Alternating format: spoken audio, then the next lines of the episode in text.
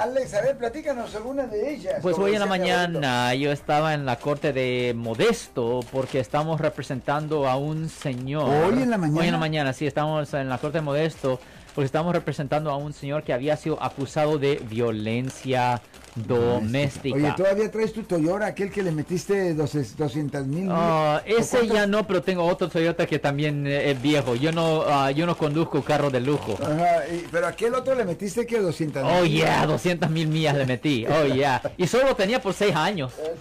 Yeah, yeah. e- Esas eh, millas me las comí en menos de 6 años. O sea que Oh, yeah. eh, un señor que estaba acusado de domestic violence. Sí, y la cosa es Es que la gente no entiende que hay una gran diferencia, pues mejor decir, hay una hay una diferencia entre defensa propia y la venganza, ¿ok? Por ejemplo, si una mujer le da a usted una cachetada en la cara, eso automáticamente no le da a usted el derecho de darle una patada en la cabeza.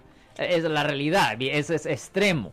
Usted solo puede usar la fuerza mínima necesaria para evitar que usted sufra un daño. Por ejemplo, si su pareja decide pegarle a usted con las manos, ok, pues posiblemente usted le puede agarrar las manos así, pero solo para pararla. Ahora, no le apriete aquí a, la- a las muñecas, ¿cómo se dice? A- La muñeca, La ya. muñeca o lo que No la apriete porque le va a dar marca y ahí van a decir, no, no, no, no, no. Eso fue muy extremo. Tienen que tener mucho cuidado. Mire, mejor ni tocar a su pareja. Si están teniendo un argumento verbal, no tenga ningún contacto físico, porque ese contacto físico, aunque no sea dañino, va a ser considerado un toco ofensivo y sin consentimiento, y eso puede ser ah, algo que le pudiera traer cargos de violencia doméstica bajo el Código Penal, sección 243E1, que todavía es una, un delito menor, pero todavía conlleva una pena potencial de hasta un año en la cárcel condado, Marco. Si les gustó este video, suscríbanse a este canal,